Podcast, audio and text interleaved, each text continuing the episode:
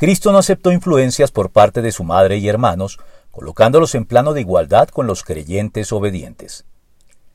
La ausencia de favoritismos arbitrarios por parte de Dios en relación con los seres humanos está plenamente establecida en el Nuevo Testamento, al punto que el Señor Jesucristo no favoreció ni siquiera a sus familiares por encima de sus apóstoles o el resto de sus seguidores.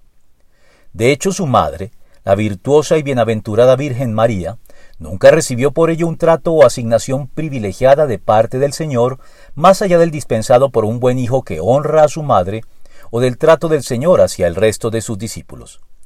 El culto histórico a María no tiene pues fundamento en los hechos narrados en los Evangelios ni en el resto del Nuevo Testamento, siendo inconveniente y condenable al dar lugar en el catolicismo popular a una extendida y arraigada forma de idolatría que podría designarse como mariolatría.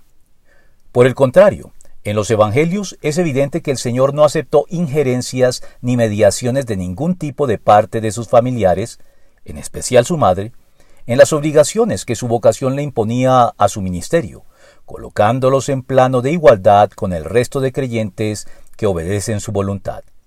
Mientras Jesús le hablaba a la multitud, se presentaron su madre y sus hermanos. Se quedaron afuera y deseaban hablar con él. Alguien le dijo, Tu madre y tus hermanos están afuera y quieren hablar contigo. ¿Quién es mi madre y quiénes son mis hermanos? replicó Jesús.